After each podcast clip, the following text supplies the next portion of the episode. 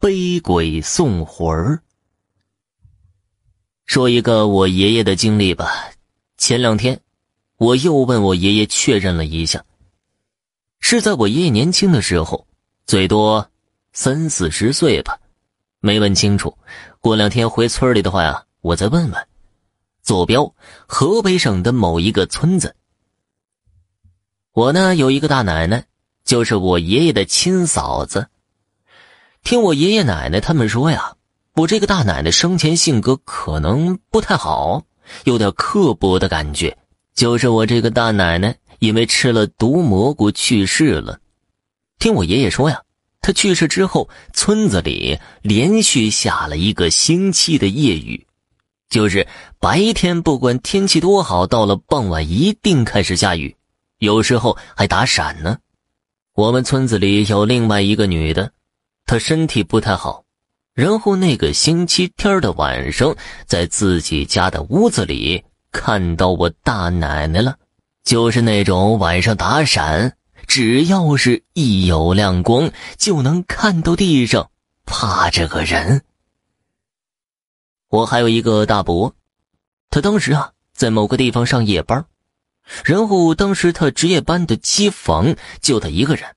另外的工人那天晚上没来，半夜的时候，他就看到机房的门帘被掀开了，然后我已经去世的大奶奶走了进来，径直走到他面前，盯着他看。我大伯一句话都不敢说呀，也不敢动。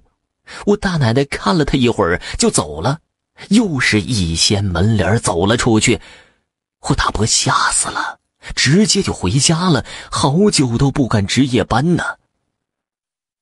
由于这两件事情，村子里的人开始敦促我爷爷他们这些本家人找个先生来村子里看看吧。然后呢，我爷爷他们就找了一个附近挺出名的先生。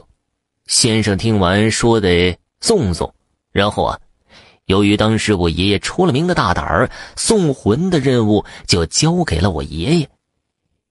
听说当时是先在大奶的坟上插了一个幡儿，叫招魂幡儿。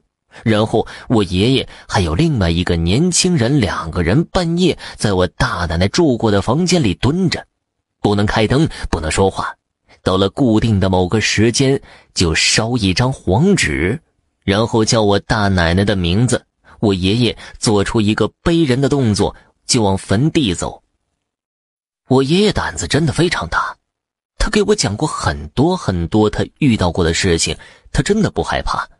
但是，当天晚上他真的害怕了。他说呀，他从来没怕过，那天晚上是真怕了。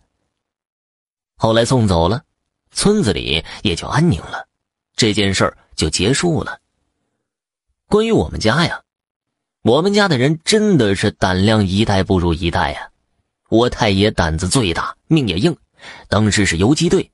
给八路送鸡毛信，骑在马上跑，日本人在后面开枪，衣服上打出好几个枪眼儿。我太爷爷硬是毫发无损。其次是我爷爷，胆量就比我太爷差了那么一奶奶。再其次就是我爹爹，到了我这儿啊，那就甭提了，只能给你们讲讲恐怖故事了。好了，听众朋友，本集播讲完毕，感谢您的收听。